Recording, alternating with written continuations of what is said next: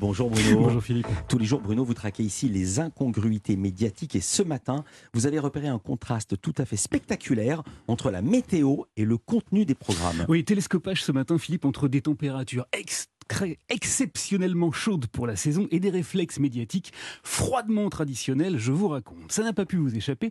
Nous vivons actuellement des vacances de Toussaint totalement inédites d'un point de vue climatique. Quelle température il fait? Il fait environ 25 degrés dehors.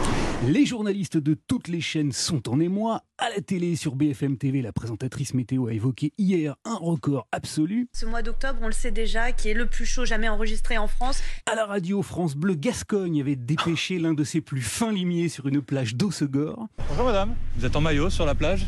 En train de mettre de la crème solaire. Oui, c'est super agréable.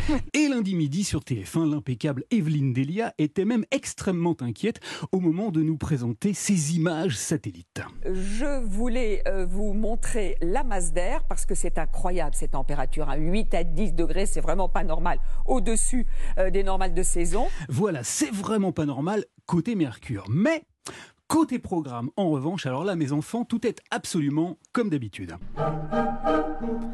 Vous savez que traditionnellement, les vacances de Toussaint sont la période à laquelle nous commençons déjà à recevoir les catalogues des jouets de Noël dans nos boîtes aux lettres. Et vous savez aussi que c'est à ce moment-là que la télévision profite des premiers frimas et du fameux temps de Toussaint pour essayer de nous remonter le moral en diffusant ces sacro-saints téléfilms de Noël.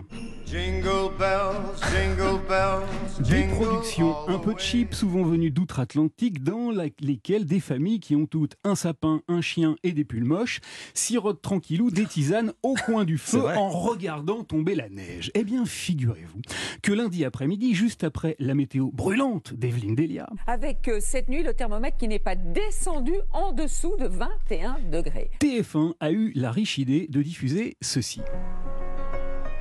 Noël avec un prince. Un téléfilm épatant avec des sapins, des pulls moches, des bonnets tricotés à la main et bien sûr de la neige qui tombe à gros flocons et même des combinaisons de ski. Je peux savoir pourquoi t'as sorti ta combinaison de ski Tu sais très bien que c'est à cause du concours de bonhomme de neige, fais pas semblant. Chaque année, après les premières chutes de neige, on fait équipe avec un enfant du quartier et on l'aide à faire son bonhomme de neige. Car oui, Philippe, les chaînes décident de leur programmation des semaines, voire même des mois avant leur diffusion et TF1 n'avait manifestement pas prévu qu'il allait faire 25 degrés fin octobre. Toutefois, il n'y a pas que les programmes qui sont restés froids au réchauffement du climat. Non, il y a aussi eu les annonceurs, la pub.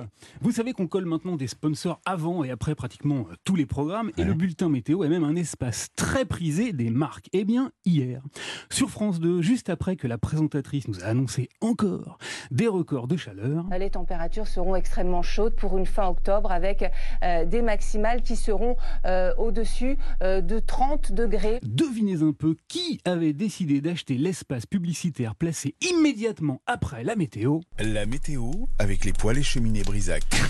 Brisac, le marchand de cheminée et de tout ce qui réchauffe. Brisac spécialiste des solutions de chauffage. Voilà, ça vous dit pas là une petitite flambée par 30 degrés? Ah mais le téléfilm eh de Noël, tu le regardes en Bermuda et en t-shirt. le réchauffement climatique produit aussi des dérèglements médiatiques et la Toussaint a beau se dérouler au balcon, ceux qui programment les films et la pub sont restés au tison.